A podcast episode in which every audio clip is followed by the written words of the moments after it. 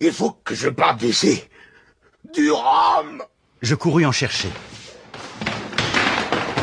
J'entendis un grand bruit. Et lorsque je revins, le capitaine était allongé de tout son long au milieu des tables. Je crus d'abord qu'il était blessé, et je courus chercher ma mère qui se trouvait au chevet de mon père, alitée depuis quelques jours. Mon Dieu, mon Dieu Nous ne savions vraiment que faire. Et j'essayai en vain de lui faire avaler quelques gouttes de rhum pour le ranimer. Lorsque le docteur Livesey entra. Il venait pour visiter mon père, et je lui expliquai que le capitaine était blessé. Blessé? Quelle bonne blague. Il a eu une attaque d'apoplexie. Madame Hawkins, remontez auprès de votre mari et toi, Jim, tu vas m'aider à sauver la vie de cet individu. Va me chercher une cuvette. Lorsque je revins avec la cuvette, le docteur Livesey avait déjà dénudé le grand bras musclé du capitaine. On pouvait y voir tatoué Billy Bones sans fiche. Sans doute son véritable nom. Le docteur le saigna et ouvrit les yeux. Où est Chien Noir? Il n'y a pas de chien noir ici, si ce n'est celui que vous avez sur la conscience. Maintenant, maître Bones. Ce n'est pas mon nom. Peu importe. C'est celui d'un flibustier de ma connaissance et je trouve plus simple de vous appeler ainsi. Ce que j'ai à vous dire est très simple. Un verre de rhum ne vous tuera pas. Mais si vous en buvez un, vous en boirez d'autres. Et vous mourrez. Vous m'entendez bien? Vous mourrez. Les docteurs sont tous des idiots. Et celui-là ne connaît rien aux gens de mer. J'ai été dans des régions brûlantes comme du goudron, où les gens tombaient comme des mouches. Dans des pays qui se soulevaient comme la mer, sous les coups des tremblements de terre, et j'y ai vécu grâce au rhum. Ça a été mon pain et mon vin. Et si je n'ai pas de rhum maintenant, je ne suis plus qu'une pauvre carcasse échouée. Regarde, Jim, comme mes doigts tremblent. Je ne peux pas les arrêter. Ce docteur est un imbécile, crois-moi. Si je n'ai pas ma lampée de rhum, Jim, je vais avoir des visions.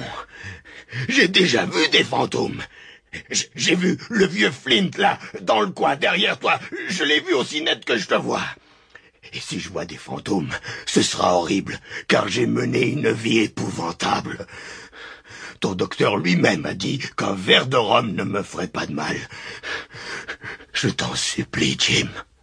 Ce malheureux me faisait de la peine. Il me promettait tout l'or que je voudrais pour une goutte de rhum. Et finalement, je lui en apportai un verre. Ah, ah ça va mieux. Et dis-moi, l'ami, j'en ai pour combien de temps à rester sur cette paillasse? Au moins une semaine, lui dis-je. Tonnerre Une semaine? Mais c'est impossible. Ah, D'ici là, ils m'auront envoyé la tache noire. Les gredins sont en train de prendre le vent, maintenant qu'ils m'ont retrouvé. Mais je les roulerai. Je vais larguer un riz, camarade, et je les aurai encore cette fois. Tout en parlant, il s'était levé sur son lit, mais cet effort l'avait épuisé. Ah, ce docteur m'a tué. Et je dus l'aider à se recoucher. Jim, tu as vu ce marin aujourd'hui? Chien noir? Oui, chien noir. Oui, il n'est pas bon, mais il y en a derrière lui de plus mauvais. Si je ne peux pas partir maintenant, ils me colleront la tache noire. C'est à mon vieux coffre qu'ils en veulent. Sais-tu monter à cheval? Bon. Alors s'ils m'envoient la tache noire, tu prendras un cheval. Et tu iras prévenir tout le monde. Les magistrats. Et même cet idiot docteur si tu le veux. Et tu les amèneras ici. À l'amiral Benbow. Ils leur mettront le grappin dessus. Tout l'équipage du vieux Flint. Tout ce qu'il en reste.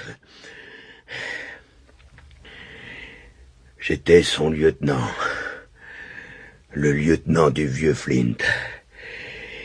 Et je suis le seul à connaître l'emplacement. Il me l'a donné à Savannah, sur son lit de mort. Mais tu ne les dénonceras que s'il m'envoie la tache noire. Ou si tu revois un chien noir. Ou bien un homme de mer à une jambe. À celui-là surtout, Jim. Mais qu'est-ce que c'est la tache noire? lui demandai-je.